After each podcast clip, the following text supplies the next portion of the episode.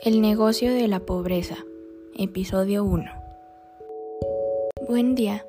Hoy les hablaremos un poco acerca de la globalización, en cómo influye en ciertos aspectos y algunas propuestas que tenemos para reducir su impacto negativo. Para comenzar, comenzaremos hablando sobre lo que es y a qué se debe. La globalización es un proceso basado en el aumento de la conexión o unión internacional entre las diferentes naciones del mundo en el plano económico, político, social y tecnológico. Y se debe a querer facilitar el acceso a tener un mejor número de bienes y servicios, aprender, el sustentar nuevas tecnologías, combinar culturas de diferentes países o áreas geográficas, potenciar el turismo y movilidad de las personas y eliminar barreras de comercio. Globalización ha sido un factor que ha facilitado los desplazamientos de la población, ya que sin alguna de las situaciones de pobreza, injusticia, falta de oportunidades o entre otras similares suceden, los ciudadanos pueden salir de su lugar de donde habitan y trasladarse a otra área con mayores oportunidades o mejor calidad de vida.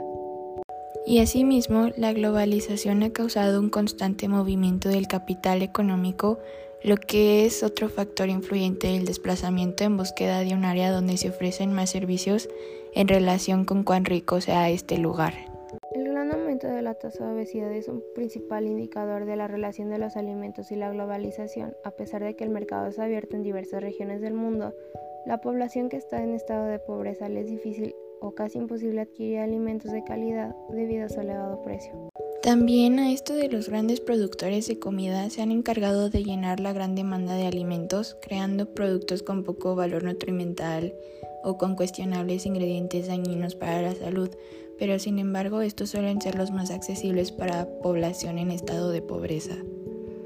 Sí, asimismo como mencioné antes, la gran demanda de alimentos conlleva más recursos para producirlos, es decir, las empresas productoras de alimentos también son un factor de degradación del medio ambiente.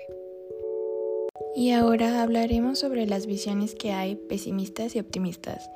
Desde la visión optimista se cree que la globalización ayudará a la humanidad a llegar a un equilibrio, es decir, que todos los seres humanos tengan acceso a una apertura del mercado, las tecnologías y los recursos monetarios.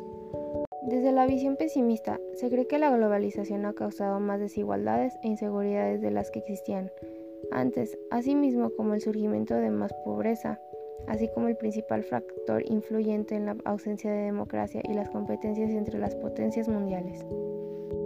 La globalización también puede influir en el IDH.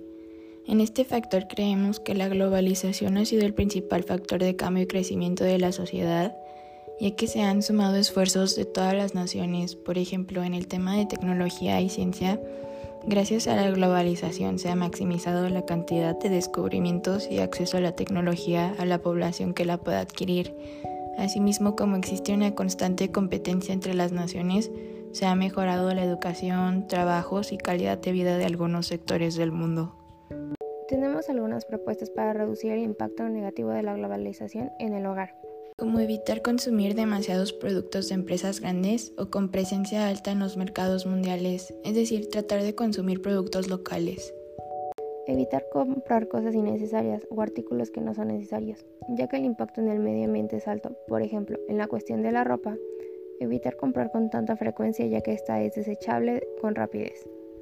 Tener, enseñar y preservar nuestras raíces la globalización ha idealizado la cultura y estilo de vida extranjero, sin embargo la cultura originaria es algo que se debe seguir enseñando y que no se pierda.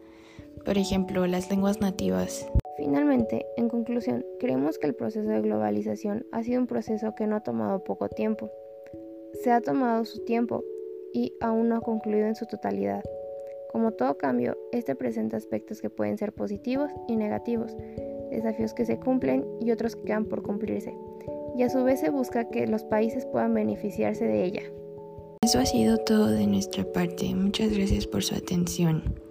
Edición, voces y guion por Majo Vázquez y Michelle García.